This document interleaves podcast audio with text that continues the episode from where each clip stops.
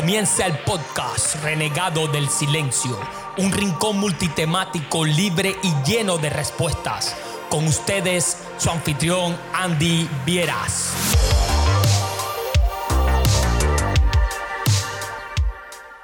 ...28 de septiembre de 1991...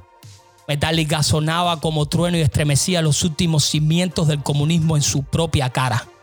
Justo cuatro meses antes de la disolución de la URSS, cerca de dos millones de almas presenciaban como el arte y la música vencían la ideología.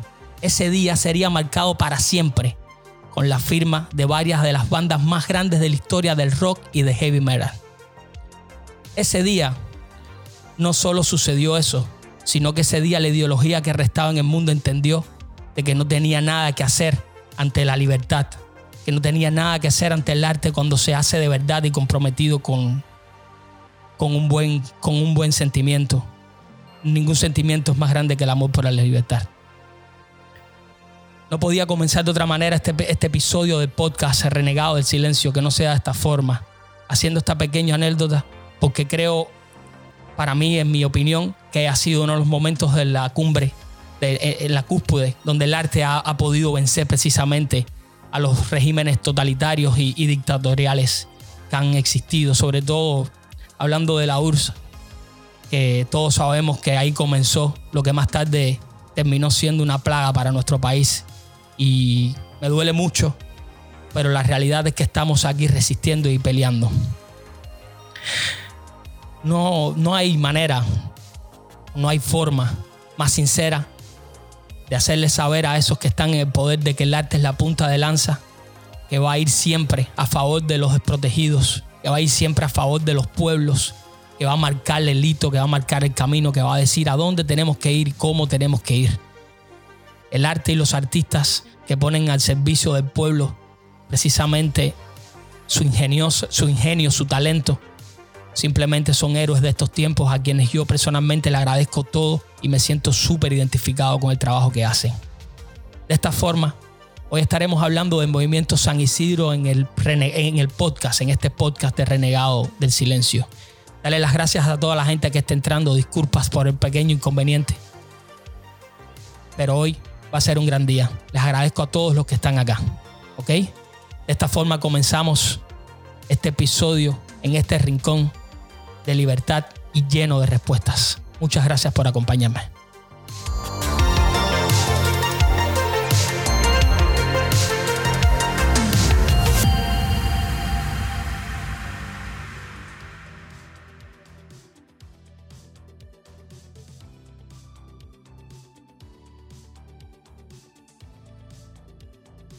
San Isidro, el arte de gritar libertad, patria y vida. Hoy estaremos hablando del movimiento San Isidro y tengo como invitado de honor a alguien muy especial, al artista, fundador, activista del movimiento San Isidro, Luis Manuel Otero Alcántara. Bienvenido Luis, ¿cómo estás? Buenas tardes por aquí familia, buenas tardes. Qué bueno escucharte. Gracias por la invitación y gracias por esta conexión, Yo sé, yo sé.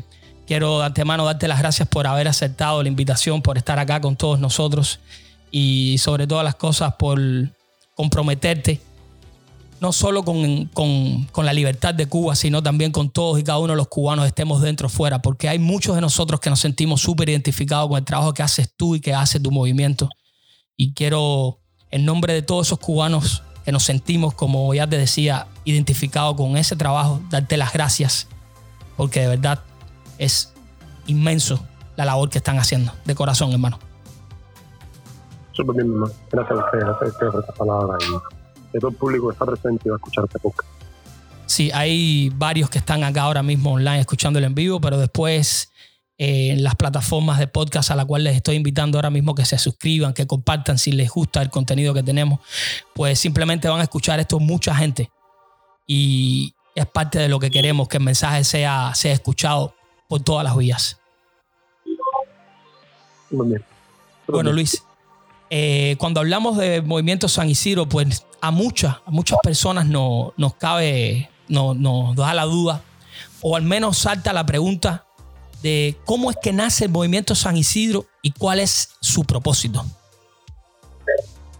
Primero que todo, el movimiento San Isidro eh, se funda en La Habana, se funda aquí en La Habana Vieja, en mi casa. Eh, surge a raíz de una, una protesta que hubo por parte de los vecinos aquí de San Isidro de un arresto arbitrario que, a, la cual vimos, a, la cual fuimos sometidos en el año 2018. En ese momento estábamos en una campaña, en una en toda una vorágine super agresiva por parte del régimen y en una campaña por parte de nosotros para eliminar el decreto 349.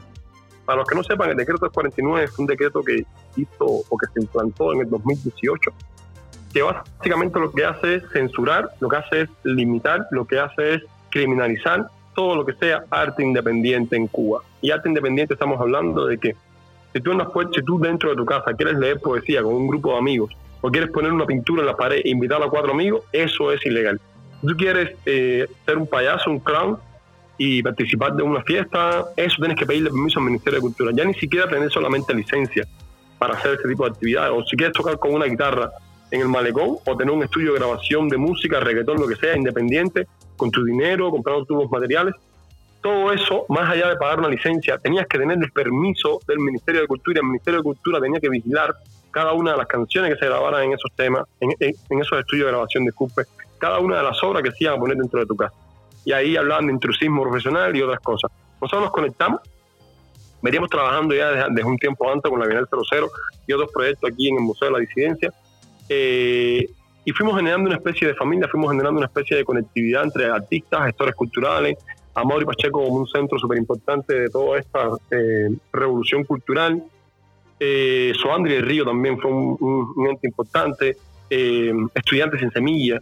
Fueron seres que fueron como, como, como traen, trayendo entonces otros seres a este espacio y se fue generando esa gran familia que un día nos dimos cuenta de que el régimen iba a ser mucho más agresivo o iba a a por nosotros. Nosotros necesitamos construir un nombre, una institución, eh, un algo que cuando nosotros dijéramos San Isidro, la gente supiera que éramos y que éramos un cuerpo, y que éramos un puño, y que éramos una estructura cerrada, defendiéndonos de un, de un régimen totalitario.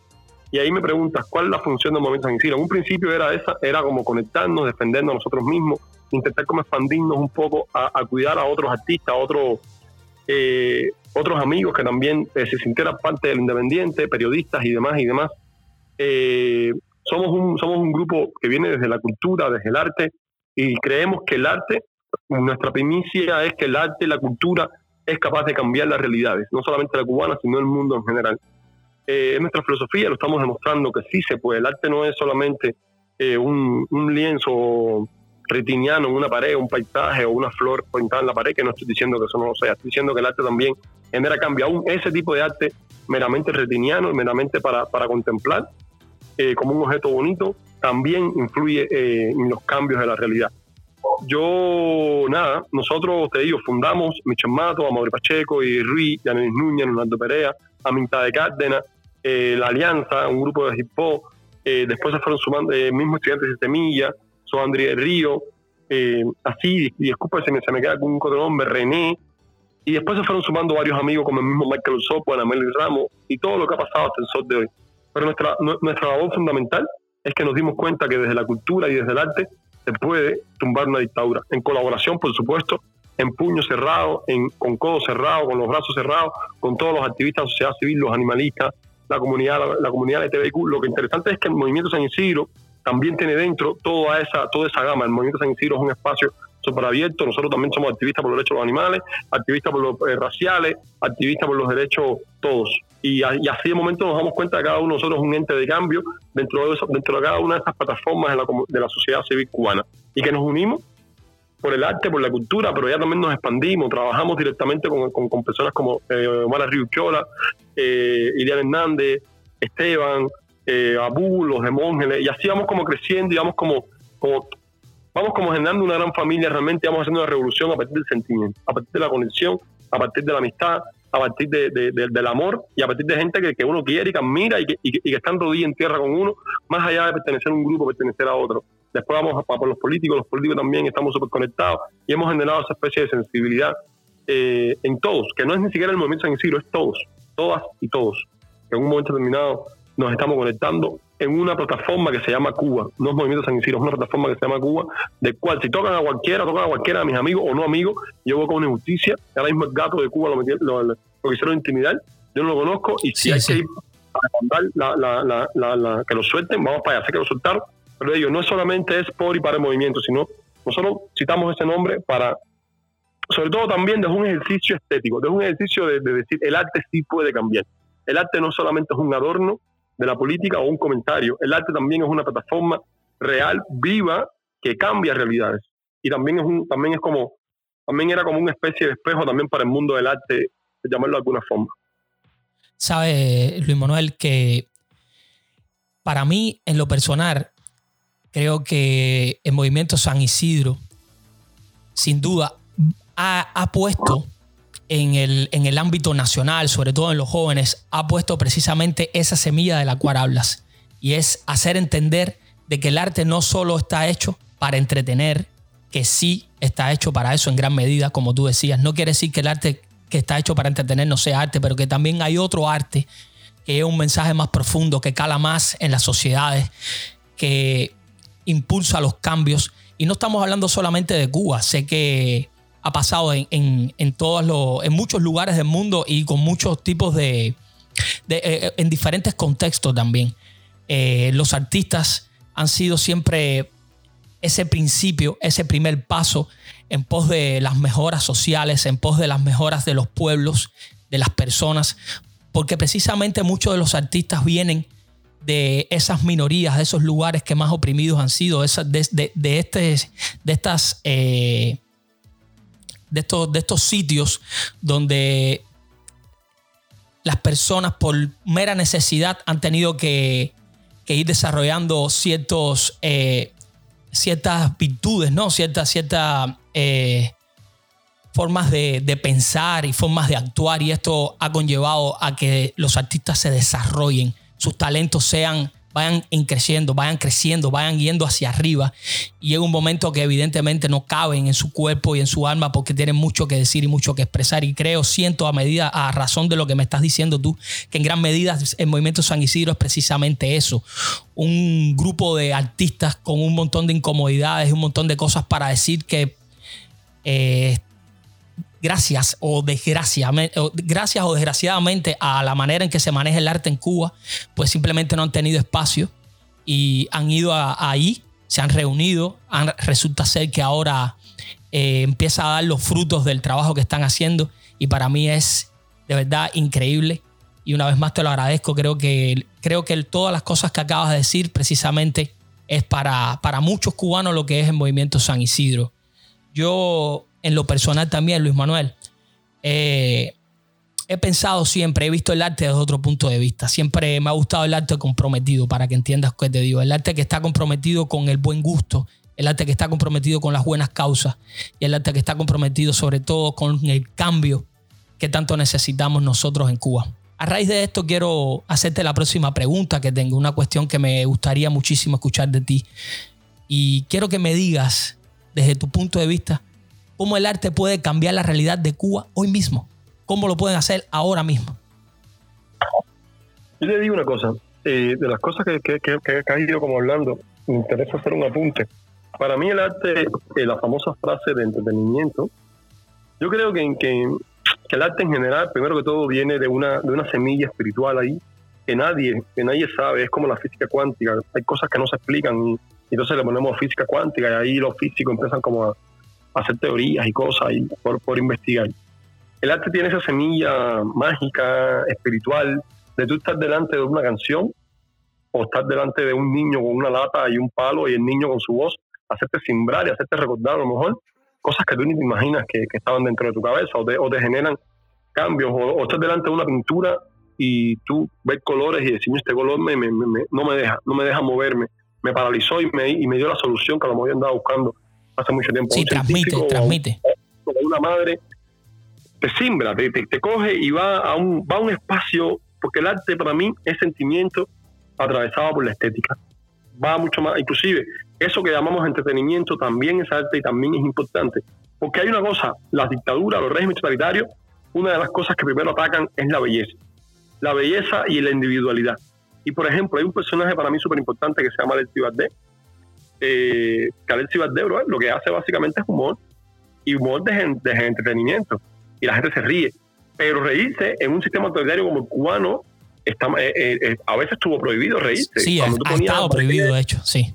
Cuando tú ponías a estaba prohibido. Cuando tú escuchabas un tipo como Willy Chirino o cuando tú escuchas un tipo como los haitianos en Cuba, eso estuvo prohibido. Y eso, como una canción puede estar prohibida si una canción es unas palabras ahí que no salen a la calle, que no, que no nada. ¿Por qué eso está prohibido? Entonces, eh, para mí para mí inclusive un paisaje en, la, en, por hoy en Cuba pintar un paisaje bonito retiniano eh, onírico que no estoy en contra del paisaje al contrario admiro mucho la figura de Tomás Sánchez que para mí uno de los máximos exponentes de, la paisajística en Cuba. Pero Tomás Sánchez por ejemplo con su con su con su paisajística está hablando de la meditación que también estuvo prohibida en Cuba. Mira qué locura que la meditación que yo esas cosas estuvieron prohibidas en Cuba porque eran cosas una cosa increíble sí sí o el rock and roll. Tú te quedas y tú dices, bro, es como un género que ni siquiera dice nada o no, o no dice abajo el comunismo, un género por el sí mismo ya está prohibido. ¿Por qué? Porque al final el arte es un ejercicio de libertad. Y ahí me conecto con la pregunta, discúlpame que me, que me dilate. No, no, está súper bien, tranquilo. El arte, aún el que, el que llamamos entretenimiento, el que llamamos no comprometido, el que llamamos, no sé, retiniano, ese arte es un ejercicio de libertad plena, es un ejercicio de belleza y la belleza siempre es un ejercicio de libertad. Por tanto, en un régimen totalitario como este, que quiere, tener, que quiere, intenta tener control sobre todo, que, que no puede hace mucho tiempo ya, cuando tú pones una flor, el régimen viene y se la come, porque el régimen no quiere que la gente vea la belleza. Porque sabe que a partir de la belleza la gente entiende la libertad, entiende la relación con el otro, entiende el amor, entiende el compromiso que es tú quieres a otra persona y que esa otra persona tenga compromisos contigo, con los amigos, las amistades. Un amigo que si otro amigo se mete con él, eh, los amigos se fajan con de defender a un amigo. Eso en Cuba se ha, se, se, ha, se ha roto. Se ha perdido ese sentido de la amistad, ese sentido de la familia. La familia tiene miedo a hablar con sus hermanos, con sus primos, con sus hijos, porque hay un régimen que está que, que, que, va por ti y un régimen que, te puede meter preso, que te puede tomar trabajo, puede verte un fantasma cívico. Entonces todo eso ha matado la relación, el amor, el amor de verdad, que es darlo todo a cambio de nada por la otra persona, por, por el mero de ser amor. Y el arte, su base es esa. Entonces, el arte hoy por hoy en la realidad cubana está abriendo eh, esas grandes brechas. Lo vemos con la canción Patria Vida, lo vemos con el mismo trabajo en Momento en los performances, las canciones de Michael Sobbo, eh, los poemas de Mauro, los poemas de Catherine Bisquet, todo el trabajo del 27 de noviembre. Eh, todo eso a partir del arte. Yo sí, yo, yo sí creo que hay que retornar siempre al arte, porque es nuestra herramienta. Los políticos tienen que hacer su trabajo, los animalistas su trabajo. Los animalistas recoger animales en la calle que estén como abandonados eh, y así, ese ejercicio de ver una, una persona recogiendo un animal en la calle, pasando de la mano y dándole leche, eso, alguien que lo ve, ve amor.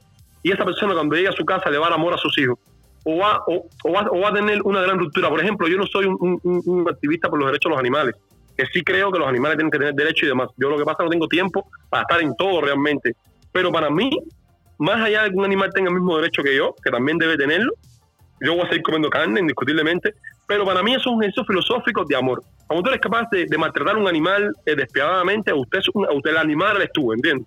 Usted es el que eres alguien civilizado, que es capaz de maltratar a otra persona. entonces, cuando tú, cuando alguien ve en la calle, un animalista, que le pasa la mano a un perro, yo, yo tengo grandes amigos, eh, Yacer Castellano y Verónica Vega, y yo me he rajado, se me ha partido el corazón cuando hemos salido de Cuba, esa gente le pasa la mano a un perro sanoso en la calle, yo, mi hermano, espera un momento, que eso, y ahí yo me quedo y yo digo, cojones, eso es amor. Y lo hacen de corazón, no lo hacen.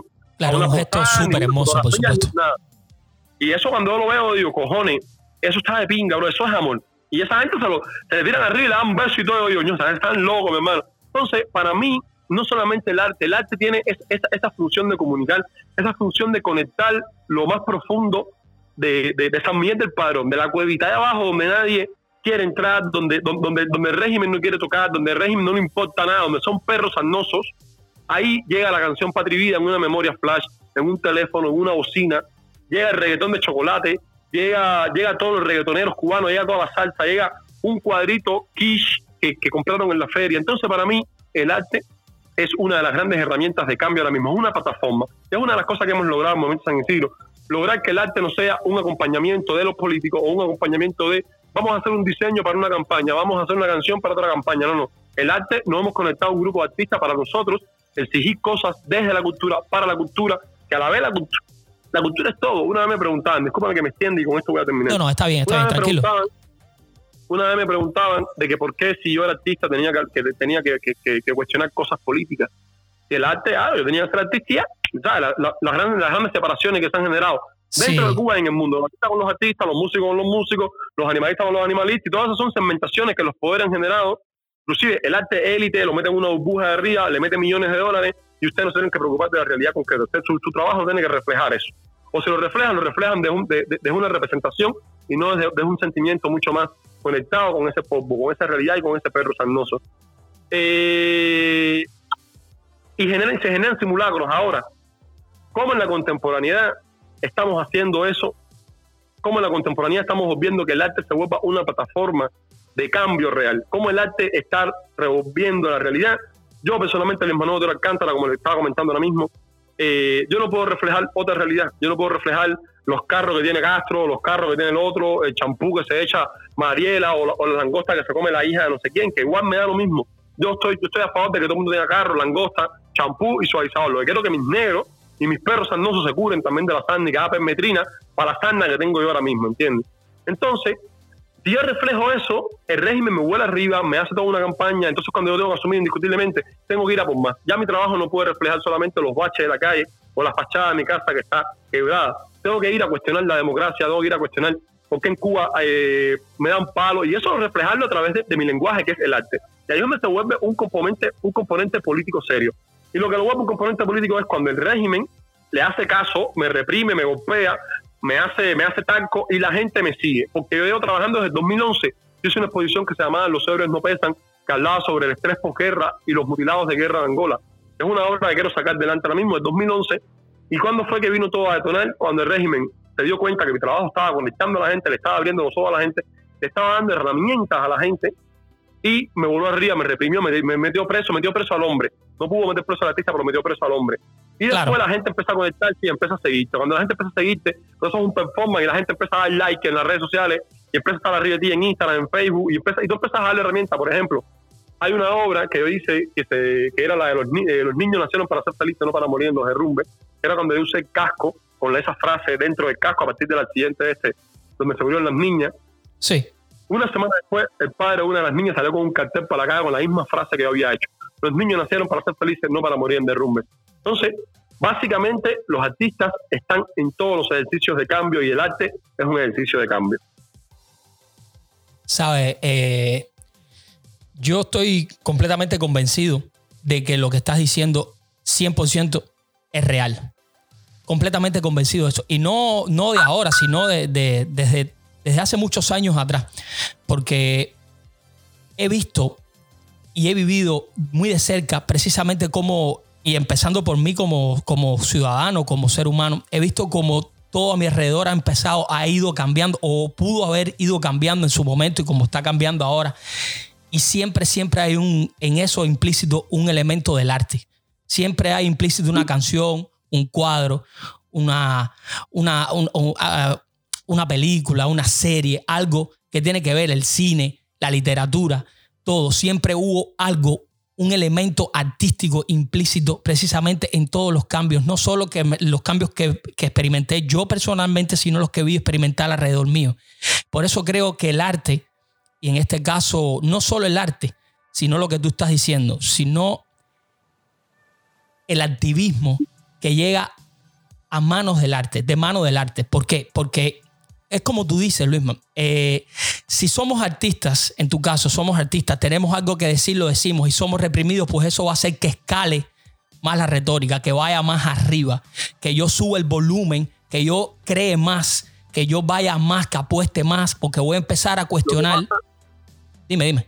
Lo que pasa, lo que pasa es que uno de los grandes, uno de los grandes termómetros de cuán el arte o cuán o lo que hacemos es importante o no es el mismo régimen el régimen es, es inteligente, nadie, nadie puede subestimar verdaderamente un régimen. Y cuando ellos te van arriba es porque ellos saben el peligro al cual están sometidos ellos con una pintura, con un dibujo, con una escultura, con un performance. Cuando ellos ponen 10.000 personas en las calles, 10.000 segurosos en las calles, 10.000 policías, es porque ellos saben el peligro al cual están sometidos. Si no, ellos no gastan esa energía. Claro, si no, no gastan. Exacto. Son paranoicos para no digo al 3000%. Te voy a, te voy a contar una experiencia eh, que tuve de niño, de niño adolescente, cuando encuentro el mundo del arte. Yo soy un negro que vengo del cerro con una familia negra, eh, con un montón de, prejuicios machistas, homofóbicos, racistas y demás. Entiendo, entiendo. Y yo pensaba que los hombres no se enamoraban, bro, porque yo nunca había visto a dos hombres besándose y para mí los hombres no se besaban. Imagínate con toda esa mentalidad también de querer ñanga, abaguá y demás y demás y demás, niño, que, el culo no se toca y demás y demás. Eh, pero indiscutiblemente uno como niño sensible, tú tienes cosas que tú, que tú, te, que tú dices, bueno, hay algo aquí que yo siento que no está bien no tienes para dónde girarte ni para dónde, ni para dónde hacer una pregunta porque tu mamá no te va a responder. Tú ya, los hombres no se lloran. Ah, pinga, no sé qué. Y no tienes a quién preguntarle. Cuando yo entré en el mundo del arte, tengo un gran amigo mío que le debo posiblemente mi carrera, que se llama Manuel Hernández Alejandro Cardona. Manuel Hernández Alejandro Cardona, eh, sí, algo de eso. Eh, Manuel Alejandro Hernández Cardona. Y él salió a la calle con una cámara a entrevistar a transexuales y a trans. Eh, y le hacía una pregunta, ¿cuál es tu sueño? Bueno, regresó, eso fue cuando el boom aquel del, del CNC, María Castro y demás. Regresó con todo aquel material a, su casa y ya me dijo, coño, mira, cántalo, hablando como filmando, el Luis me mira hablando filmando. Mi hermano, cuando yo vi la imagen en un, en, un, televisor de un trans, un primer plano muy bien filmado con mi socio, el trans decía, mi sueño es que mi novio se enamore de mí y que yo salga a la calle, no me tiren piedra y que me llamen en un nombre femenino, realmente no recuerdo. Mi hermano, aquello me aguó los ojos y me transformó la vida literalmente yo a partir de ese momento empecé a entender lo que era el amor, lo que era la relación con el otro, lo que era la relación con la transexualidad, lo que era la relación. Todo eso me cambió y empecé a investigar y empecé a buscar. Entonces, esa es la función que tiene el arte. Cómo acercarte una pregunta, un cuestionamiento a ti, cómo preguntarte a ti de dónde vienen tus miedos, que a qué tú le tienes miedo, por qué tú golpeas a otra persona, por qué tú te dejas golpear por un sistema, por qué. Y, son las herramientas que te da realmente. Y para mí, yo te digo, yo nací artista, me voy a morir artista y voy a defender siempre, que es muy difícil que los políticos y todo el mundo entienda esa fuerza que tiene el arte o esa herramienta que tiene el arte. Y en muchos lugares del mundo el arte inclusive ni siquiera se apoya verdaderamente. Eh, pero igual, el arte, el, arte es como las matas estas silvestres que van a nacer en cualquier lugar, en el fango ahí, ahí nace una, nace una matita y da una flor. Eso es el arte para mí. El arte y tú que mencionabas los otros días, eh, o sea, lo, eh, lo mencionabas hace un momento atrás, los ardianos.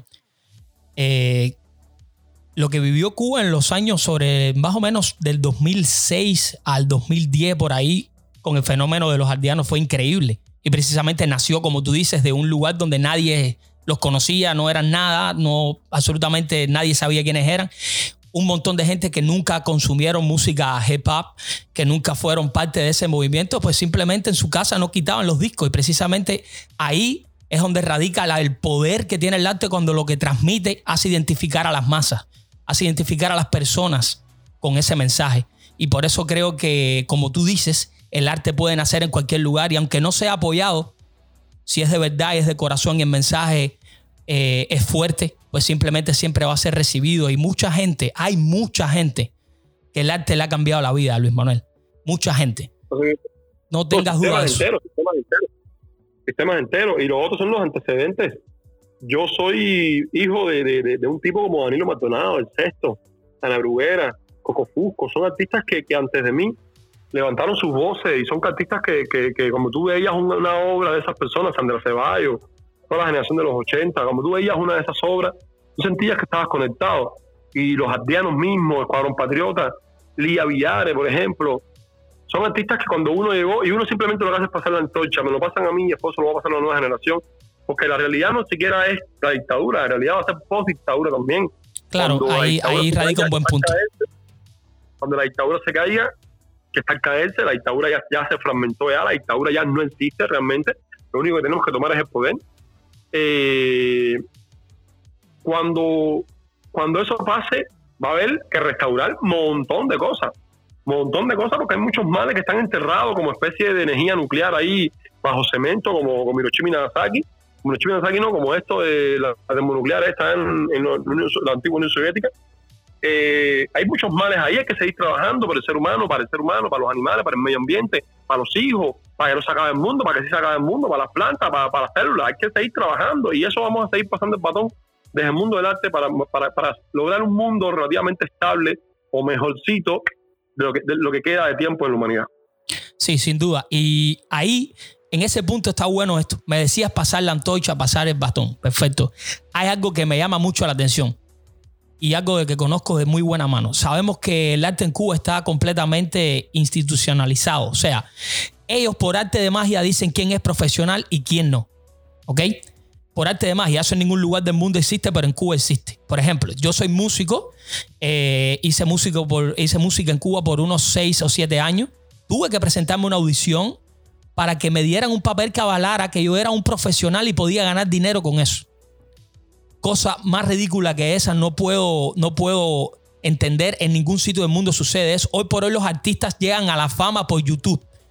Simplemente Justin Bieber se hizo famoso en el mundo entero por grabar una canción y subirla a YouTube. No tenía disquera ni tenía nada. Simplemente la gente le gustó la canción y hoy por hoy es uno de los íconos pop más grandes del mundo.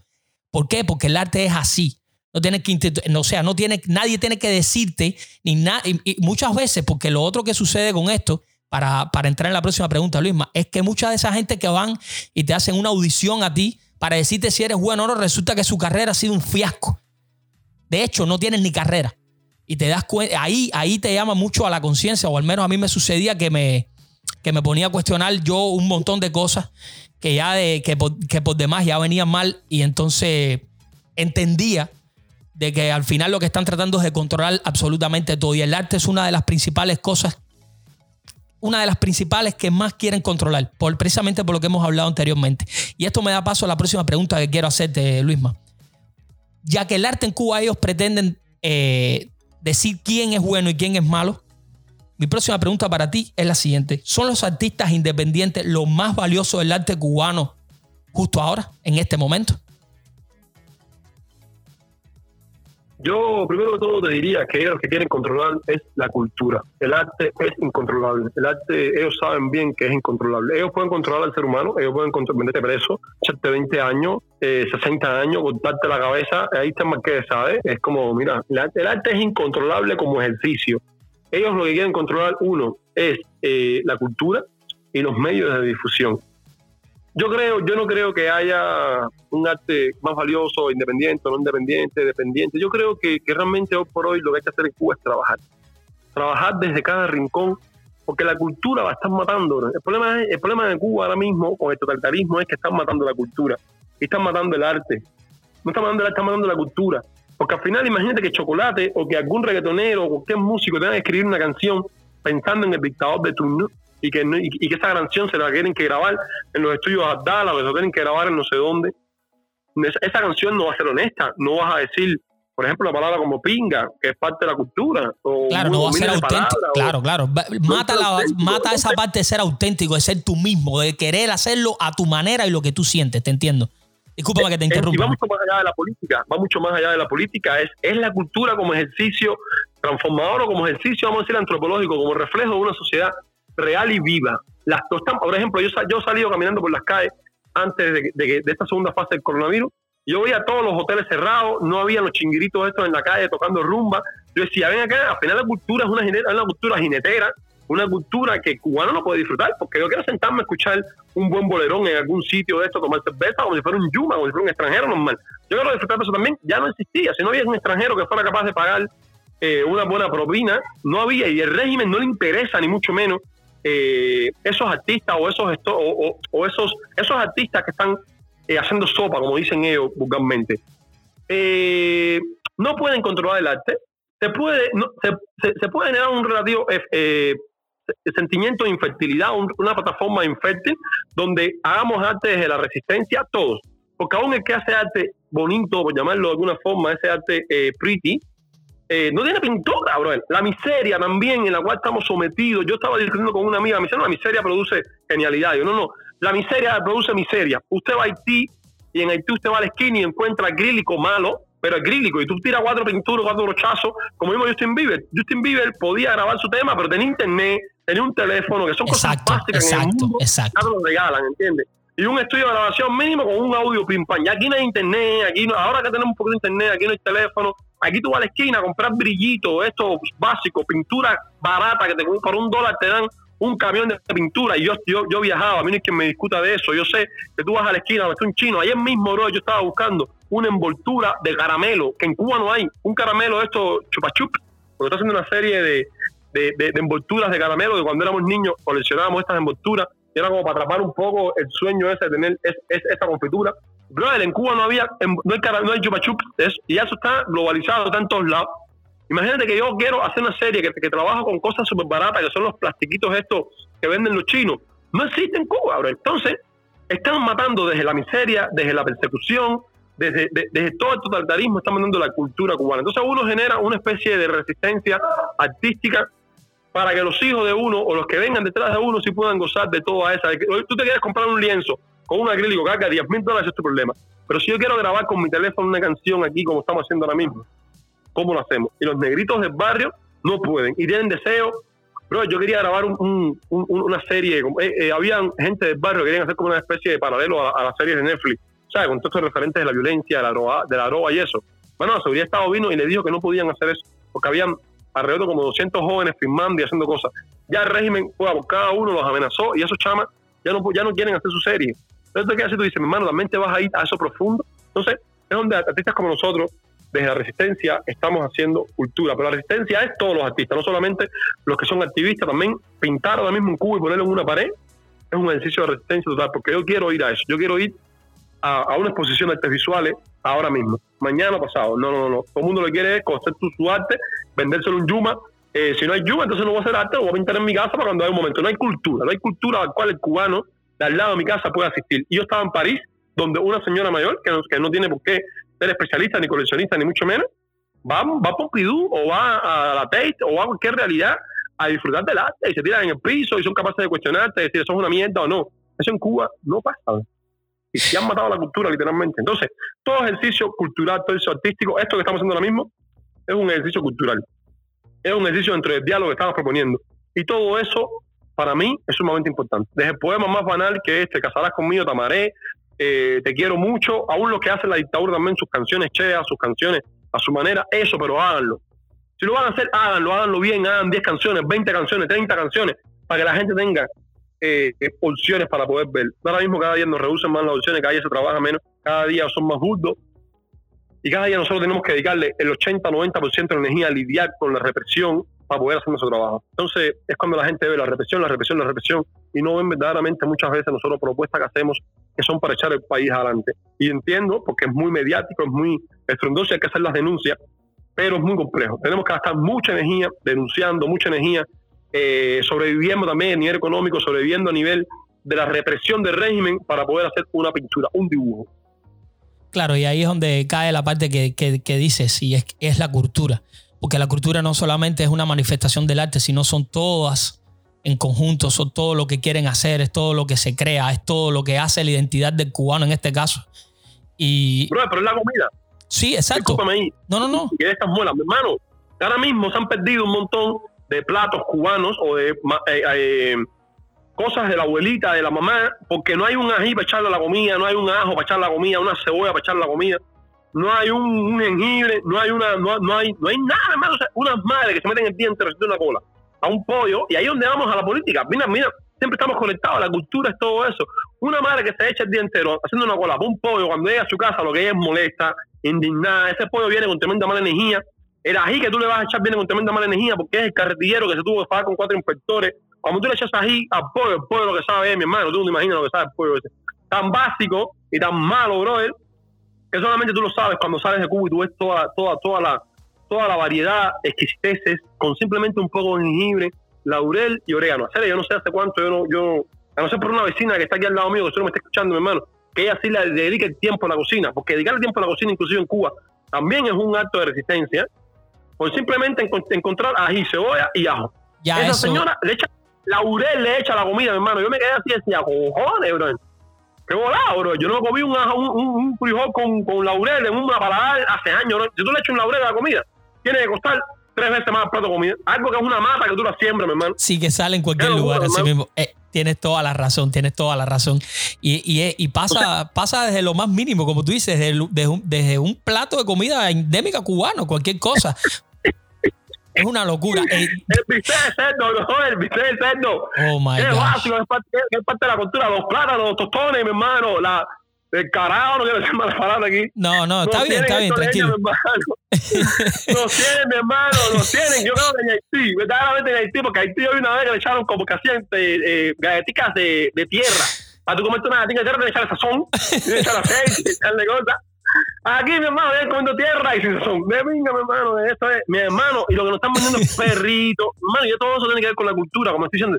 Cuando te echas una buena comida en la boca, eso, ese, ese paladar, ese, ese, montón de sensibilidades y montón de, de, de, de sensaciones que tú sientes en el paladar, que yo he sentido fuera de Cuba con la comida hindú, con la comida, y que la comida cubana, que, que no tan cubana, Cuba, cosa, Cuba es un ajiaco, bro. Es comida, y el ajiaco, la mezcla un montón de cosas. Un montón de cosas, exacto. Entonces, el cerdo, bro, comerte un bistec de cerdo ahora mismo, hermano, tú no te imaginas lo que es. Nos están matando, bro, nos están matando la cultura en todos los sentidos. La, la, cultura culinaria, la cultura artística, la cultura del buen vestir. Mi hermano, de carajo, al paso, que, diciendo, al paso que vamos, Luisma, los niños que están creciendo, cuando les preguntes cuál es la comida que más te gusta, te van a decir que lo que más les gusta es precisamente un perro caliente. O sea, no, no, a paso que vámonos, a paso, espera un momento, a paso que vámonos, ya estamos en el paso. Ah, ya llegamos. Mi hijo, ya llegamos, Qué mi triste, hijo bro. dice, yo que quiero comer es perrito caliente y jamón. Olvídate de eso. Y la madre, como sabe que el perrito tú lo das vuelta y vuelta, porque también es un espacio de inconsciencia. Una madre que se mete entero trabajando, que tal vez no le alcanza, tiene un paquete de perro por, por, un dólar o por dos dólares. Dice, yo mato aquí cinco comidas con mi hijo y ya no tienes que, no, no tienes que esforzarse. Entonces también hay cierta, eh, mmm, cierta despreocupación, bro, porque no puedes dedicarle el tiempo entero a eso. Entonces ya tu hijo se está alimentando a base de perros calientes y picadillos, hermano. Yo cuando vi que mi hijo me decía que lo que le gustaba el picadillo y el perro caliente, decía, no, no, como tú, como tú me vas a decir que tú prefieres. Claro, hermano, si de niño Es lo que- comiendo perro caliente, cuando yo te ponga a ti delante un bistec, tú vas a decir, hermano, ¿de qué planeta vino eso? Y, y exacto, ¿y esto qué es cosa es? Exacto, ¿qué cosa es el esto? ¿Qué cosa es esto? Esto se come. ¿qué cosa es? Esto Esto se come. come, esto se come. ¿Tú estás seguro que se come?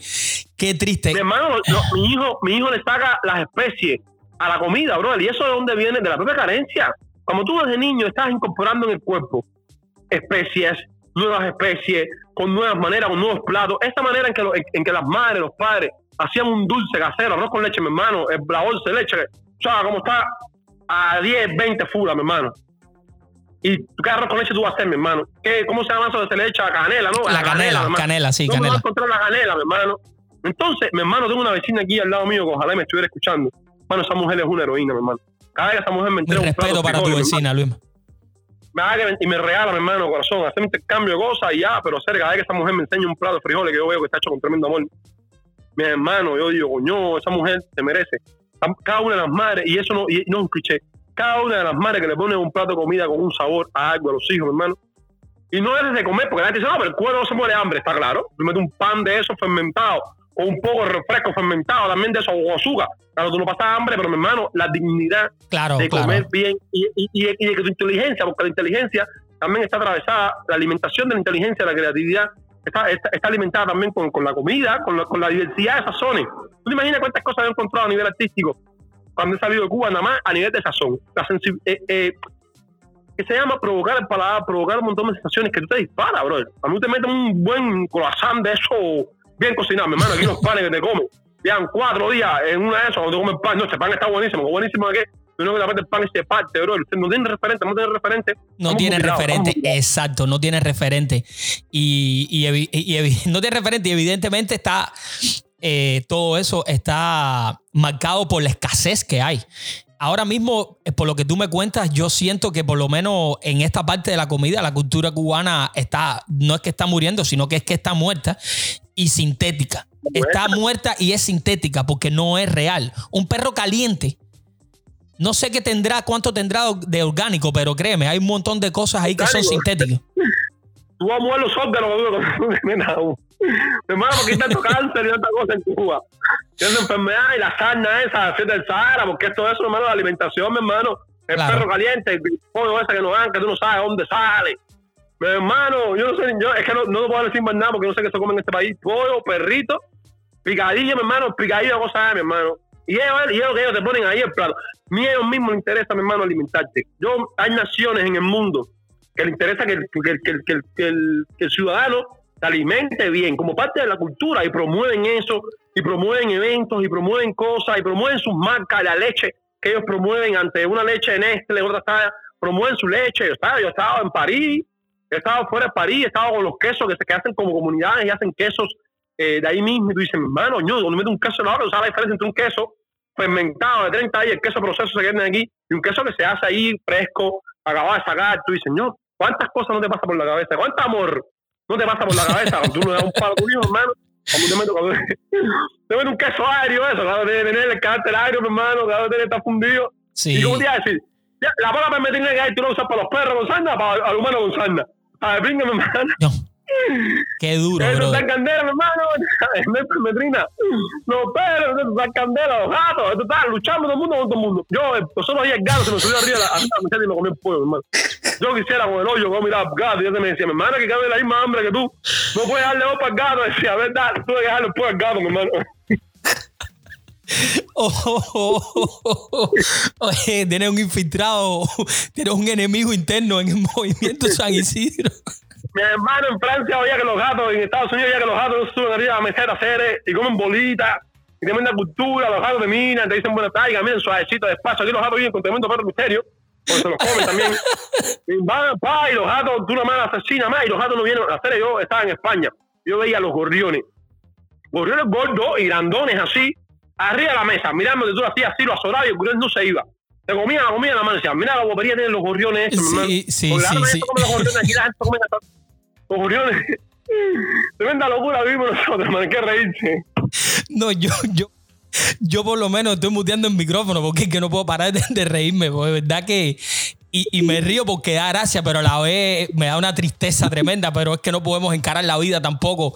Eh, es mejor hacerlo de esta forma. Es mejor reírse un poco y, y relajarse porque de verdad que régimen. la tensión Es que- está es muy alta. las grandes- de las grandes herramientas del régimen es la miseria. Sí, ellos han, tristeza. some- ellos han tratado, y, y lo han logrado, ¿eh? Ellos han tratado y han logrado someter a todo, todo, todo, de hecho, to- todo el pueblo, a toda la nación, a base de hambre y de escasez. De darte lo poco Y decirte, te lo doy yo, porque estás aquí, dame las gracias. Si no, eres un traidor y todo lo, que, todo lo demás que sabemos. Y te voy a dar lo que yo sé, que yo sé que no te va a generar, eh, que no, que no te va a generar a ti inteligencia. La dictadura Claro, esa que claro, hubo claro. en Paraguay, y, la- y- yo, yo cuando la dictadura se caiga, yo creo que se van a descalificar muchos documentos donde la alimentación, yo creo que es un mecanismo de ellos teniendo sometido. En Paraguay, eh, el dictador paraguayo no le echaba eh, potasio, creo que era, no me acuerdo cuál era la sustancia, no le echaba la sal, porque esa sustancia, no sé cuál es, eh, cloro, yorú, no me acuerdo cuál es la sustancia se le echa la sal, no se le echaba, brother, porque eso era uno de los componentes que alimentaba la inteligencia. Y la sal era yoda, el yodo. Eh, la Yodo, sal era como normal, tranquila. Entonces la gente que sabía eso iba a Brasil u otras realidades, Argentina, a buscar sal yodada para los hijos. Y era intencional por parte de la dictadura esa, mi hermano. Yo creo que aquí eso es intencional también. Que no den perrito y no den toda esa historia, no tengan sometido, mi hermano, en una cola, es sumamente intencional. Y aparte, hay estudios de eso, de, Sí, sí, sí. Sí, sí, por supuesto. Eso, eso se puede demostrar fácil, ¿eh? Eh, solamente de- dedicarle una, un tiempo corto, ni tanto, ni tan, ni tan largo en internet. Y eso se puede demostrar fácil. La alimentación tiene mucho que ver con el desarrollo humano, el metabolismo, la inteligencia, con todo, absolutamente con todo. Eh, llega el coronavirus. hermano, los niños de la primaria parecen que son de, de- de- de recién nacidos. Sí, bien pequeño, creo, ¿verdad? Bien, peque- bien pequeño. No crecen, mi hermano. No, que es, que es imposible, brother. Es imposible. Es que es imposible, es imposible, es imposible. No, no hay manera de que, de que esos pequeños crezcan, Luisma, con esta, con esta película que se vive en Cuba, que crezcan sanos de ninguna forma, no solamente eh, sanos de, tú sabes, de, de salud como tal, sino espiritual y mental. No, es que es imposible. Es imposible. Lo que están haciendo es una cápsula literalmente están haciendo una cápsula de robots que eh, lo estamos viendo ahora, porque eh, ahora resulta que yo que he visto muchos de estos videos que están pasando ahora, que gracias a las redes sociales se ven de, de los actos de repudio y yo veo mucha gente mayor, pero he notado últimamente también mucha gente joven. Los policías en Cuba, la gran mayoría, el 90% no pasan de 21 años, 22 años. No, Y es muy inclusive mucho más fácil. y mucho más jóvenes, exacto. Es muy años. fácil, ya que tú criaste ese- esos pichones de, de robots. Cuando lleguen a esa edad, decirle: aquí tienes un uniforme, un bastón, el que te diga esto, dale. El que haga esto está mal. Ellos no tienen el poder de raciocinio, de entender, de ponerse a pensar. Eh, para ellos eso es un pecado total de poderse a pensar de que tú le estás dando golpes, de que estás reprimiendo precisamente a alguien que puede ser tu hermano, tu mamá o tu papá. No importa eso. Fíjate si es tan diabólico lo que hacen. Es que simplemente deja de existir la empatía ante las personas. No hay empatía hacia, nadie, exacto. El, sentimiento. El sentimiento, exacto. Y, es lo que tú dices, es lo que tú dices. Ellos, ellos van a por el pensamiento. Si cada uno, por ejemplo, yo cuando me he sentado con los segurosos, que yo soy un tipo que sí hablo con todo el mundo y dialogo con todo el mundo, a mí, y que tienen que escucharme lo que yo pienso, cuando, yo, cuando he dado dos preguntas lógicas, ¿tú crees que es, yo le digo, ¿tú crees que es lógico que tú me dejes a mí golpes? Pues yo pensar diferente. No, pero espérate que tenemos, no, no, no. No, que, no estamos hablando que tú me des golpe a mí. Yo con la policía igual, ¿tú crees que sea lógico Vamos a decir que lo que yo pienso esté equivocado. Tú me tienes que meter a prisión por yo pensar lo que pienso, por yo decir lo que pienso. No. imagínate que no, no me permiten hablar, bro, porque cuando uno genera el diálogo, cuando uno genera eh, hablar con el otro, genera pensamiento. Y no el adoctrinamiento de que es una sola realidad sin cuestionártela. Y, y cuestionar algo, hacer una pregunta, es eh, el principio de la evolución, bro. En la primaria, cuando hacen las pruebas, hacen cualquier cosa, las preguntas son: ¿qué día nació Martí? ¿Y por qué Martí hizo eso? Nadie, ah. no, hay, un libro de historia que digan. ¿Por qué no te cuestiona la realidad contemporánea cubana? Esa pregunta no es. Exacto. No, no, no. Ellos condicionan la historia y eso se llama adoctrinamiento. Punto. No hay más nada. Exacto. Ellos, ellos condicionan la historia, condicionan todo para después, evidentemente, adoctrinarte y decir, es esto y punto. Ya no existe nada más. Eh, no hay nada más parecido en la historia moderna. De, no, no, por eso no hay nada más, más, no hay un paralelismo que podamos hacer mayor en la historia moderna de los últimos 100 años de la humanidad que el fascismo con esto que se vive en Cuba ahora mismo. Una por una podemos buscar las razones y subrayarlas una por una. Tiene total, para, es paralelo, completamente paralelo. Se perseguía por todo lo que no tenía que ver a lo que ellos dijeran. En Cuba sucede exactamente lo mismo. No importa si eres negro, si eres blanco, si eres amarillo, no importa si eres gay, si eres eh, trans, si eres heterosexual, no importa. Simplemente si piensas diferente a mí, pues ahí se acabó. No, pero ni siquiera es pensar. Cuando tú te pronuncias. Sí, eh, corporalmente dice mucho, exacto. Corporalmente también dice mucho, entiendo eso. Cuando, tú te pronuncias diferente a mí, ya tú, tienes un solo color. Es golpe, tú te poner en rojo. Sí. en rojo, te sigue. Y a mí me dicen, no, porque la gente tiene miedo en Cuba, claro, bro tienen que tener miedo, bro, porque viven en una dictadura que tiene toda una historia de asesinatos, de muerte, de violencia, de represión, de ir a tu casa, ir a tus hijos, que él no tiene miedo a eso. ¿Quién es el héroe? Nosotros que estamos medio locos, yo creo, y que uno nació medio predispuesto, que no tengo miedo a la muerte, ni tengo miedo a nada, y amo más la libertad porque, que todo lo demás. Amo la libertad y amo al, otro. Y cuando yo amo al otro, vamos a, mis amigos, a mis amistades, y soy un bicho raro dentro de esta realidad. mis amigos me dicen, yo también soy opositor. ¿De dónde tú sacas esa fuerza, bro? Yo, yo, saco del amor. Porque yo creo que la gente sienta lo mismo que siento yo. Yo soy feliz, yo puedo morirme ahora mismo, mañana puedo morirme, pero eh, si voy a estar aquí y, ya, posiblemente la vida en la tierra también es una locura también, porque uno tiene que ver el sufrimiento del otro, y ese es mi gran karma, ver el sufrimiento del otro es cuando es lo que no me deja hacer completamente feliz a mí. Cuando yo, yo quiero que tú seas feliz yo y goce la misma cosa que gozo yo, y vea lo que yo veo en mi cabeza. Cuando yo pinto a un dibujo, es para la gente. Porque ya veo la pintura en mi cabeza y yo soy feliz. Ya yo, de hecho, yo, recuerdo la primera vez que yo consumí eh, un, un estupefaciente que me disparó por arriba, yo decía, coño, esto es lo que yo quisiera. Yo quisiera vender todo lo que tengo y me meto una semana así, me muero y ya, esa es mi felicidad. Conmigo mismo el egoísmo plus. Exacto. Pero como yo sé que hay, hay un canal ahora mismo en la vida que, que es para el otro y que me dio una misión que debido también, inclusive, eh, rabiamente divina, espiritual, yo saco las cosas que tengo en mi cabeza, las pongo en un lienzo, las pongo en un performance para la gente y por la gente. Y ahí es como se complementa el ciclo y donde el cual yo espero que no, que no me manden más ninguna otra vida hacer más ninguna misión de ningún tipo, que no soy, yo no soy Jesucristo ni eso. No, no, no, no, pero sí, pero sí te quiero decir algo, Luis, y es que en gran medida sí necesitamos una dosis de locura, una dosis de, de, de, de un del extra. Necesitamos una, un extra ahí que, que no sabemos en qué momento exactamente es que se que el switch eh, se ejecuta, pero sí se necesita un poco más ese plus, como tú decías, para poder hacerle frente a toda esa situación y a todos estos maltratadores, a todos estos asesinos. Yo creo, ese plus, yo creo ese plus, y como lo queramos llamar locura, eh, tiene que ver con revisar nosotros mismos. yo ahora mismo estoy como eh, intentando reencontrarme a mí mismo. Tiene que ver con eso, tiene que ver con el amor, tiene que ver con el amor de esa madre. Cuando uno, primero que todo, tenemos que basarnos en una energía femenina.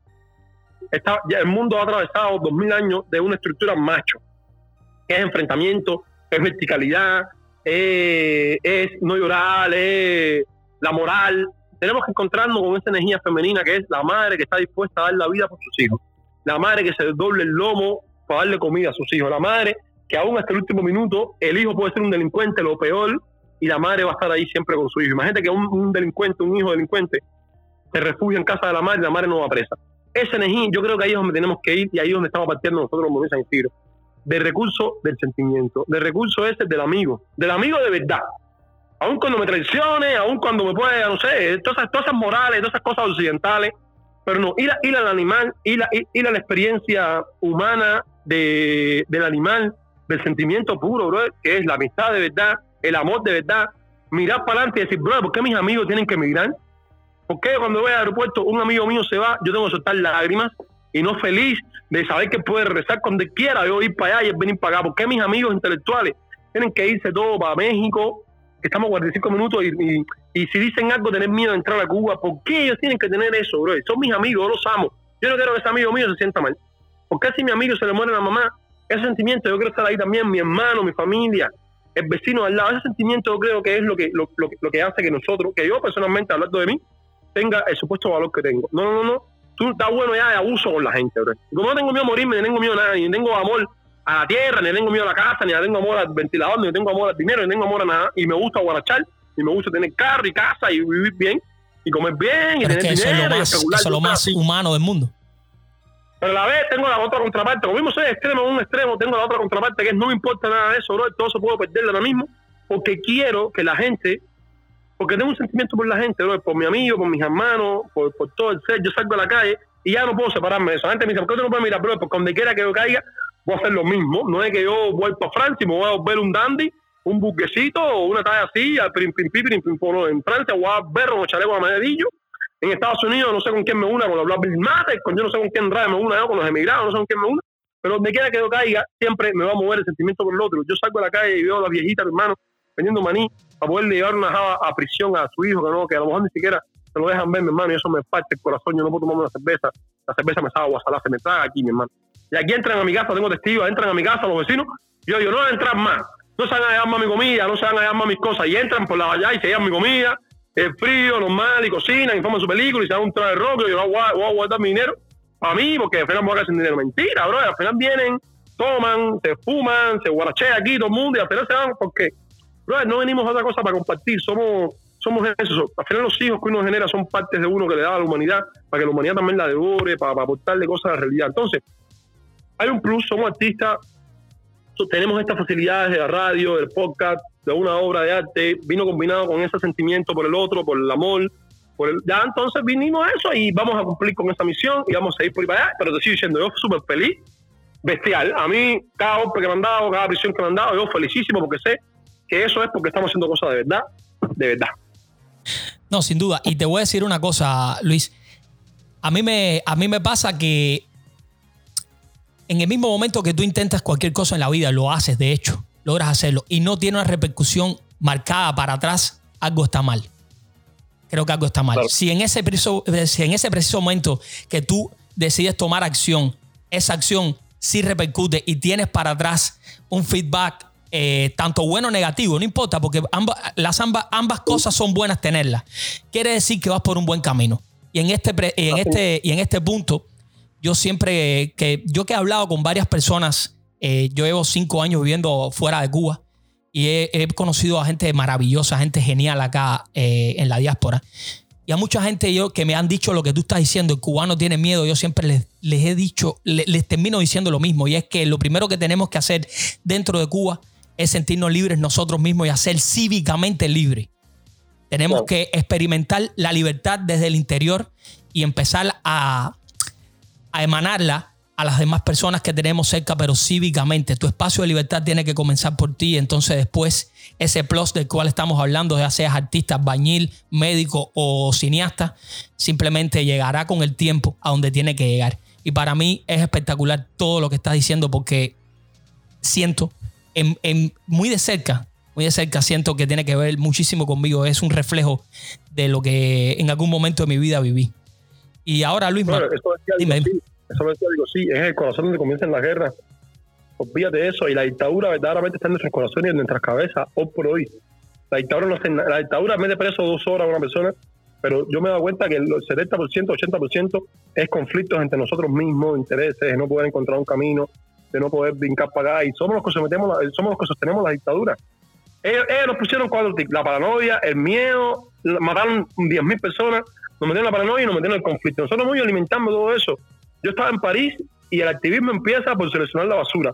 Plásticos en un lado, orgánicos en otro y papeles en otro. Y eso es una cosa que tenemos, que estamos fundando en la gente. Ese activismo de no matar a un animal, ese activismo de que mira a tus hijos con otra vista, con otra visión, eh, mira al negro, al blanco, todo eso tiene, es una de las cosas que estamos trabajando muchísimo ahora mismo también. Y que la sociedad cubana necesita urgente, ¿sabes? Urgente. Urgente. La sociedad cubana necesita urgente ver otro tipo de actitud en su gente que no sea la que están acostumbrados, que no sea el maltrato, que no sea el insulto, que no sea la bronca, el machete y te voy a matar, que no sean los tarros, que no sea la jodedera que tenemos siempre, que es parte de la cultura, entre comillas, pero yo creo que es...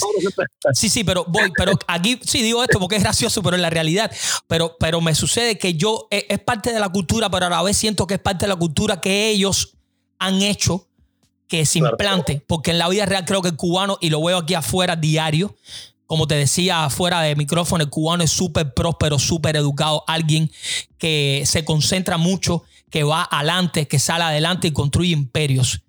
Fuera de Cuba es que podemos ver la grandeza que tenemos nosotros como cubanos y es lo que soñamos todos que esté pronto ahí adentro, precisamente para ayudar a construir una sociedad más grande.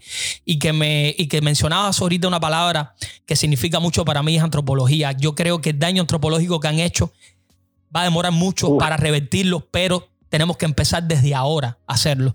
Por eso tu trabajo también tiene tanto mérito, Luis. Así mismo, hermano. Mira. No, es, que, es, que, no se puede ver solamente. El régimen, el régimen me ha fracturado y ha dicho: es ir arriba al régimen y ya tumbar la dictadura. Hermano, no.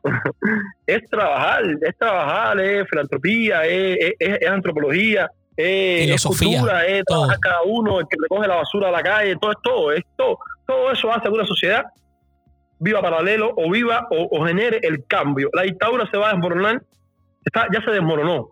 La gente está activándose, poniendo las canciones, es en la fuerza, le meten unos pases. un chico hace como, como, unos días que subió arriba un visitar diciendo que no iba a pagar ningún dos mil pesos.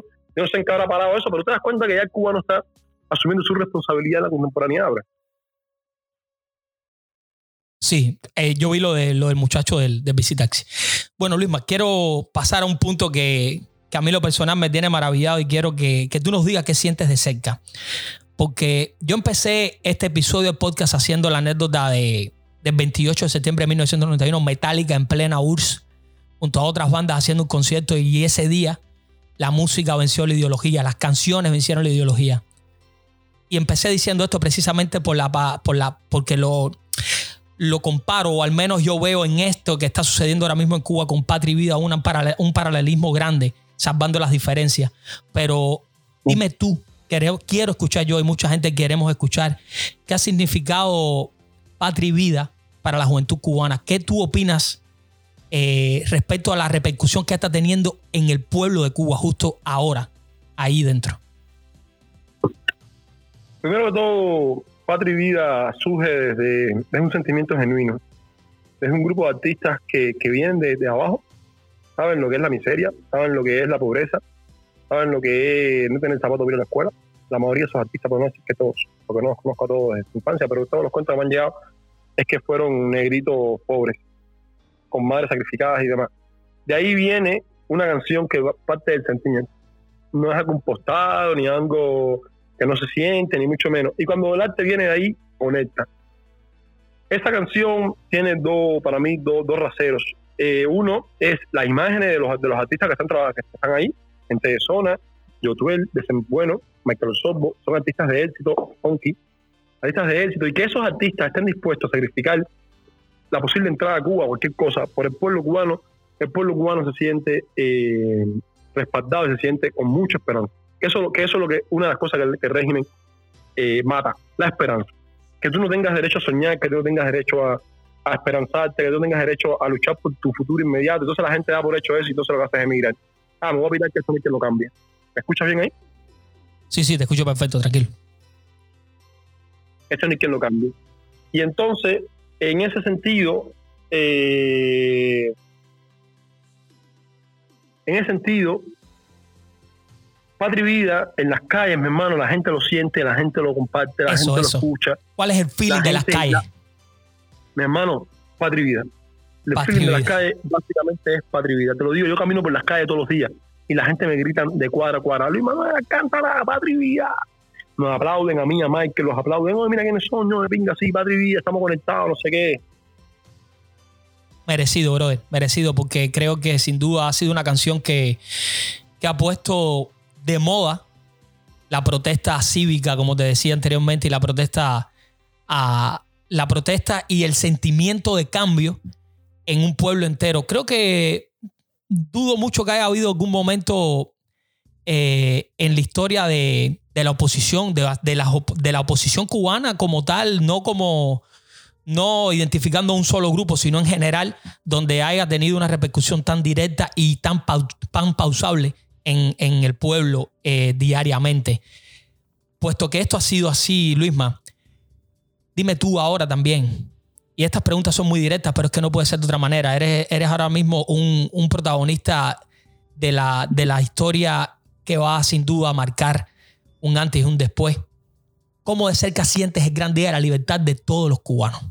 ¿Cuán cerca sientes tú que está eso? Bueno, yo creo primero que todo que ya estamos ya. eh, yo lo dije el año pasado. Yo lo dije el año pasado eh, en, una- directa. Cuando salí del, cuando yo salí de- del hospital, me soltaron esta gente. Yo lo dije. Ya, ya la dictadura se acabó. Eh, simplemente lo que tenemos que tomar es poder. Y ese poder lo vamos a tomar. eh, pudiera ser seis meses, un día, cuatro días, un año, dos años. Lo vamos a tomar el día que nos sincronicemos. Ni siquiera estoy hablando de unión, estamos hablando de sincronización el día que nos sincronicemos todos los factores del cambio en este país.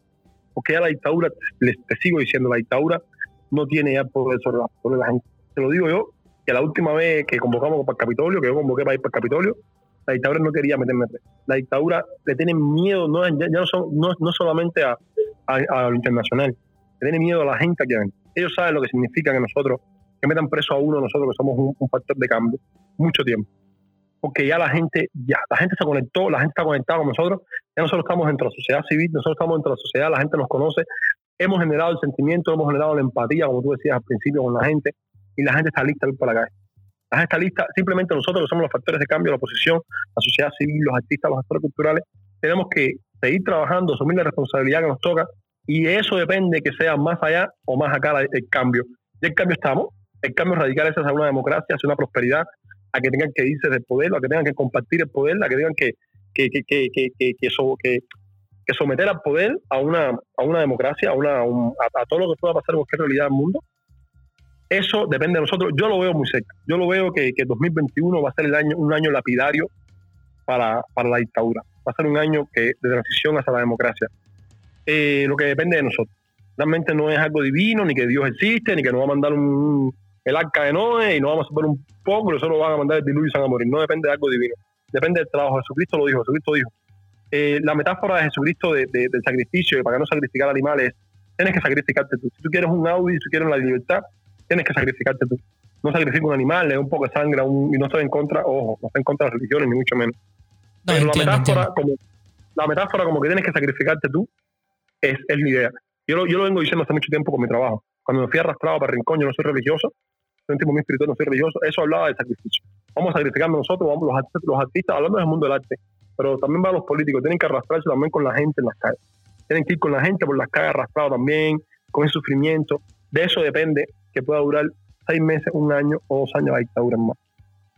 Claro, y sabes qué, Luis, yo siento cuando te escucho hablar de que lo, estás, lo, lo que estás diciendo no solo que, que es la realidad, sino que tu sentimiento emana desde precisamente esa esperanza que ya es cumplida literalmente.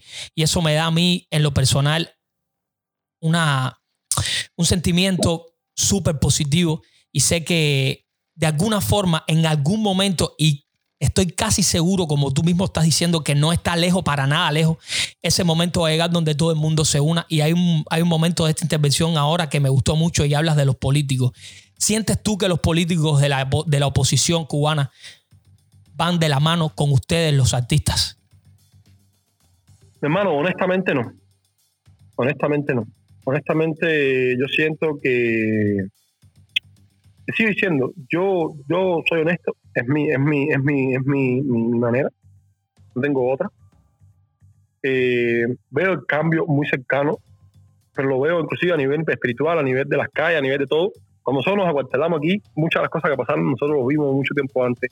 Porque también uno, uno es un, uno un estadista también y uno como artista ve cómo funciona la realidad y tú sabes lo que una cosa puede detonar a la otra. Pero, y, y, te estoy diciendo ahora mismo, ahora mismo hacerlo solo es imposible. Nos va a costar la vida, nos puede costar inclusive la vida, nos puede costar... Si tienen la vida, un, sí, me consta que tienen la vida ahora mismo. 20 años o, o, un accidente, porque el régimen también ve lo que nosotros estamos viendo, ¿eh? No es que ellos están ciegos y nosotros somos los únicos que vemos. Ellos ven eso y ellos se pueden sacar un ojo para contar de, de, seguir, de que dura, de durar 5 o 10 años más y el ojo podemos ser nosotros. Entonces, de todo eso va el a depender... Ejemplo, el ejemplo de Payá es Allá, lo, más cerca que podemos tener era más famoso que nosotros. Exacto. Y tenía más, y tenía más, más, más tenía más Una influencia brutal. Más, tenía mucho más influencia y tenía mucho más que nosotros. Nosotros somos los mongos, literalmente. Ese tipo era un animal y tenía propuesto a premio Nobel de la Paz dos veces, premio Sájarov, tenía todos los europeos encima y le pasaron por encima, literalmente. El proyecto Varela Entonces, es una de las cosas más maravillosas, que discúlpame rápido, que se ha hecho en, en, en la oposición. Y, y, yo le he recomendado a un montón de gente que se lo lea para que entienda el trabajo de Payá por donde iba, porque de verdad que fue brillante. Discúlpame, sigue, continúa. Ese, ese, trabajo que hizo Payá como político, brother, es el que hace falta hacer ahora. Payá recogió firma por firma.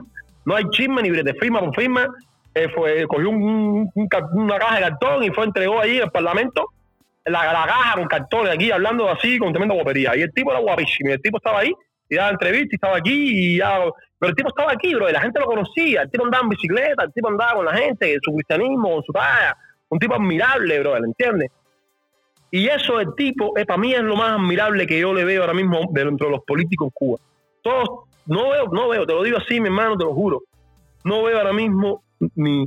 Siento que están esperando así, que se parta la cosa, y para ellos, bueno, vamos entonces nosotros a hacer. No, nadie quiere arriesgar nada. Es como, no hay un riesgo y hay que arriesgar, bro. Yo, yo aprendí una frase que decía, para estar dispuesto a ganarlo todo, hay que estar dispuesto a arriesgarlo todo. Y no, yo siento que los políticos no están a la altura ahora mismo, literalmente, y que vengan a discutirme a mí, bro. No están a la altura los animalistas que se pararon afuera del Ministerio, del Ministerio de, de, Agricultura, no están a la altura los artistas que estamos debatiendo ahora mismo, no están a la altura los LTBI, no están a la altura de nada de eso. Siguen con conflictos entre ellos, chismes, brete, que si tú, que si yo, que si no sé qué más, pero ninguno está, está asumiendo la postura a Osvaldo Payá Sardiña de meter una caja con bulto de firmas, que él sabía seguro que le iban a decir que no, pero él recogió la firma, fue hasta ahí, fue un hito del cual nosotros también estamos bebiendo. ¿Dónde estás ahora mismo con los políticos? No. Y te sigo diciendo, esto, esto es de todos y para todos. Creo que es la primera vez que, que, que hay que aplicar esa frase de Martiana. Sí, sí, sí, sin duda, todos, sin duda. Es que no hay otra forma, no hay otra forma. Si no vamos todos juntos, se va a quedar un espacio vacante, va a haber un lugar vacío, va a haber una rueda menos y necesitamos que esto se empuje completo, completo. No, es que, es, es, que, es, que, es, que, una rueda, es que el sistema es una rueda, es una rueda dentada que funciona relativamente bien. Con de, ya, ya, tienen los dientes jodidos, pero sigue funcionando bien porque están, ellos están conectados. Y sale un político para allá, un parlamentario en la Unión Europea, sale uno por aquí, sale una canción. Entonces tienen como toda una maquinaria ahí y tú dices, coño, está de pinga, bro. Tienen la HS, tienen, la, tienen todo, porque también es un sistema también. Nosotros estamos fracturados, un sistema encima de nosotros. Pero este es el momento de sacar el plus que estábamos hablando ahorita, el extra ese de que, bro, ¿dónde están? Vamos a subir las posturas, vamos a ponerle espejo. No, no, no es momento de mirar desde, desde la grada a ver si se parte por una canción. Una canción no va a tumbar un sistema, lo que va a cambiar un sistema es todo. Una canción, un proyecto político, un proyecto artístico, un proyecto animalista, un proyecto feminista, un proyecto negrista, un proyecto, todo eso encima, el régimen no tiene para lidiar con todo eso al unísono. Y, que, y sobre todo, que todo eso es lo que va a conectar con la gente, con la gente de Santiago de Cuba, con la gente de Guantánamo, con la gente de las Tunas, con la gente de todos lados, porque esa es la gran conexión que hay que lograr. Ya no es ni siquiera el régimen una dictadura, no es decirle a la gente cuál es el futuro que queremos para ellos. Y la gente va a apoyar eso, la gente está apoyando eso. Ahora mismo yo sé que lo está apoyando, lo estamos viendo, eh, lo estamos viendo todos los cubanos que estamos fuera y dentro de Cuba, pero los que estamos fuera lo vemos yo creo que más reiteradamente, porque precisamente por la internet y todo esto, yo puedo ver, eh, levantarme mañana y ver lo que pasó en Santiago, Cuba, primero que lo que lo puede ver quizás tú que vives ahí mismo en Cuba, porque te demora más, porque si no te puedes conectar, porque cualquier situación ajena a tu voluntad te puede impedir que eso suceda, pero yo lo puedo ver y por eso eh, te doy la razón. Eh, a mí me pasa con los políticos de la, de, la, de la oposición precisamente lo mismo que estás hablando tú. Y es que se desgastan mucho entre ellos hablando cosas que a nadie le importa, a no ser, eh, a no ser la parte del show, porque mucho de lo que hacen que es show y la gente lo que quiere es ver el show porque llegan después de 7, 8 horas cansados del trabajo y quieren ver dos personas discutiendo de cualquier cosa. No importa porque tú estás cocinando en tu casa, haciendo cualquier cosa, pero eso, eso hace que el foco se vaya.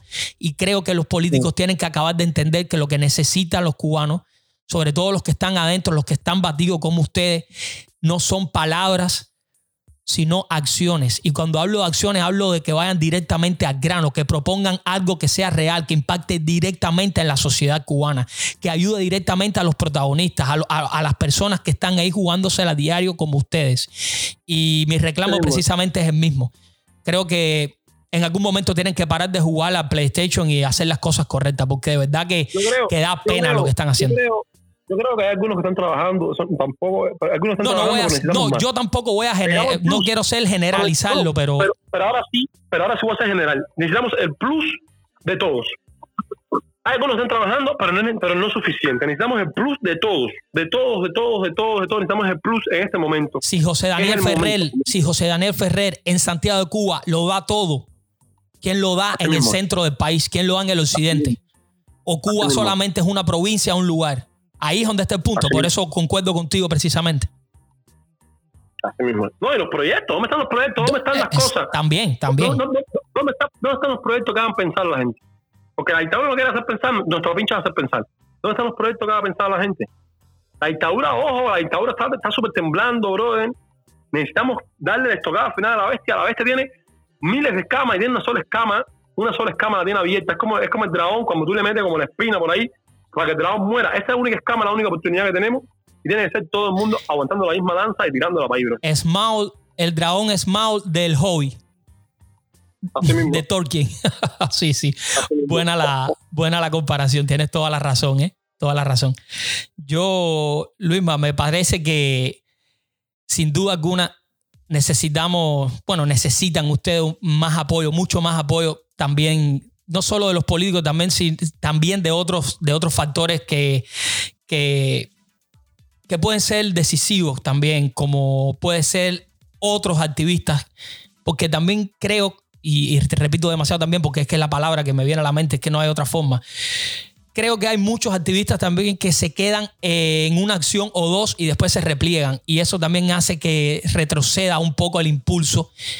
Y en general, por eso creo que tenemos todos, todos, todos que, dar adelante para que suceda, para que el cambio llegue, para que pueda, pueda suceder el, milagro, entre comillas, y una cosa muy importante, que el costo humano sea el mínimo posible.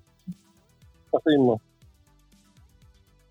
Así mismo. No, es que en la medida que nosotros cedemos, viene atrás y sufre alguien. Cuando después del 27N pusieron una cámara, eh, ellos son mucho más agresivos. Entonces, los golpes tienen que ser mucho más, mucho más certeros, mucho más conectados, porque si no, si la bestia, la bestia no tiene una mala, bro, no, no se muere la bestia, la bestia viene y te mete un zapazo más duro todavía y te deja moverte menos también. Entonces uno tiene que ser como muy ágil, muy preciso. Nosotros estamos organizando cosas ahora mismo, desde pensamiento, desde organización, porque las calles también tienen que ser algo lapidario. No puede ser tampoco como todos los días una cosa. Yo, yo estoy hablando desde nosotros. Salir todos los días yo a la calle, salir todos los días. No, no, no tiene que ser con un pensamiento, una plataforma, o unas cosas que sean lapidarios, pero que sean ya de verdad. sí, sí, con propuestas directo a la vena, por supuesto. Eso. Directo, bestial. Sí, sí, que sea directo. Sí, sí, sí, sí, sí, sí, conciso. no, eh, preso el hermano te la canta otra vez, hermano. Cuando tú me vas a meter preso a mí es porque ya me vas a echar de verdad. O me echas de verdad o te pira. sí. Eh, es que, mira, ahorita tú me decías, no, yo soy, eh, o sea, como mismo soy extremista de un lado, soy extremista del otro. Eh, yo creo que en este momento, en ese sentido, en ese sentido, en ese sentido de ser incisivo, directo, hay que ser bien extremista. Hay que ir de una y por todas. sin ambigüedades, ir directo ahí, al punto, todos al mismo punto, darle el mismo golpe certero a la vez. Eso, eso es lo que necesitamos. ¿Cómo va a pasar y de qué manera? Lo estamos averiguando, sobre todo ustedes que son los protagonistas, eh, tú, tu proyecto y un montón, de, un montón de gente más. Yo conozco mucha gente eh, que en Cuba ahora mismo están haciendo un trabajo maravilloso. Yo te decía fuera de micrófonos que yo conozco personalmente el proyecto Convivencia, Alberto Valdés, todo lo que hacen estas personas, que para mí hacen un trabajo maravilloso también y quedan muchos años ahí, lo que fue vitral, todo lo que pasó. Bueno, seguro tú, tú entiendes eso mejor que yo. En algún momento voy a tener a Dado, pienso tener a Alberto aquí en este podcast también. Y por eso creo que hay muchos, muchos proyectos que sí lo están dando todo, pero hay otros que no y necesitamos que impulsarlos, darle, darle darle plus, que vayan un poco más adelante. Luis Manuel, ha sido, ha sido un episodio espectacular. Me he reído un montón, me he sentido muy triste otras veces y la mayoría del tiempo lo que he hecho es aprender porque escucharte hablar simplemente es educar. Y yo te doy las gracias por eso, el nombre mío personal, pero también de un montón de gente que nos va a escuchar después, que nos está escuchando ahora. Quisiera terminar... No, tranquilo, hermano. Quisiera terminar este episodio con un mensaje de Luis Manuel Otero Alcántara al mundo y en especial al pueblo cubano? Nada, el mensaje es que ya la dictadura se acabó, lo vengo diciendo hace mucho tiempo, y nuestro futuro, mi hermano, inmediato va a ser Nuestro futuro va a ser de todos esos cubanos que también estuvimos hablando, eh, todos esos cubanos que, han logrado hacer imperios en otros lugares, han logrado hacer grandes cosas, regresen a su isla y podamos vivir en un país donde ya no haya más dictadura, ni haya más rencores, ni haya más eh, un tipo que defina quién es bien y quién es mal, qué familia se une y qué familia está separada. Y eso lo vamos a lograr ya. Eso 2021 va a ser un año lapidario para eso. Depende de nosotros, pero ya se acabó, como dice la canción. Yo creo que nunca estuvo más cerca ese final que ahora. Y recordando un fragmento de un libro que me leí hace muchos años, de Pablo Coelho, el alquimista. Un libro que puede pasar de ser percibido, pero que a mí en algún momento cuando lo leí me enseñó varias cosas importantes. Pero hay un fragmento de ese libro, un pasaje de ese libro muy, muy, muy lindo, que dice que cuando se quiere y se desea algo con el corazón, el universo entero conspira para que se logre.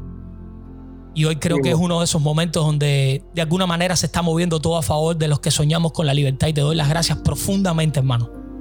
A ti. Yo tengo un montón de yo tengo un montón de amigos negros en Cuba un montón de gente, que cubano no, no nació y se crió con negros en Cuba? Porque esto no es un problema de racismo, ni de, ni, ni, de marcar la diferencia por la raza que somos el uno del otro, todos somos cubanos. Y yo me siento súper feliz y orgulloso de serlo y ver cubanos como tú, a los que la dictadura cubana, asesinos todos y cada uno de ellos, cómplices del dolor de un pueblo por más de 63 años. Personas como tú y como estos artistas, que todos son grandes personas independientemente del color y que ellos no hacen otra cosa más que difamarlos al mundo entero, pero les ha salido muy mal esta vez, porque el mundo entero les ha dicho para atrás que no, se equivocaron, esta vez se equivocaron. Se han equivocado muchas otras, pero esta vez se equivocaron en serio. Yo tengo muchos amigos así en Cuba, tengo una hija, tengo mi, mi familia, mi papá, mi mamá, mi hermano. Tengo mucha gente que sin quererlo y sin saberlo le están agradeciendo profundamente a ti, a tu movimiento y a todo el cubano que tenga el valor de gritar libertad, sea dentro de su corazón o fuera, profundamente se los están agradeciendo y yo te quiero dar las gracias una vez más, porque para mí simplemente es admirable y si un día te tengo de frente te voy a dar un abrazo, porque es verdad que te lo mereces, brother, de corazón. Gracias, hermano. Estamos aquí luchando por, el amor que tenemos la isla y por el amor que tenemos toda esta locura de, de país, hermano. Yo lo sé. Dámele, dámele un saludo grande a, a Michael y al Funky. Y dile que igual se les agradece un montón el valor que han tenido a cantar esta canción Patria Vida dentro de la isla. Porque yo sé que eso implica un montón de cosas más. Luis Manuel, agradecerte una vez más que estés aquí, a tu valor, a tu presencia, a tu aura, a toda esa energía, a toda esa, a toda esa chesi marrón que desprendes a toda esa rebeldía cubana que tanto necesitamos y que a veces creemos que se perdió, pero viene, viene ese haz de luz. Pintando cuadros y haciendo cosas increíbles para decirte que no, que todavía quedan cubanos con cojones dentro y fuera de Cuba listos a dar la vida. Yo te lo agradezco de corazón, de corazón, de corazón. Muchas gracias, brother. De verdad que sí.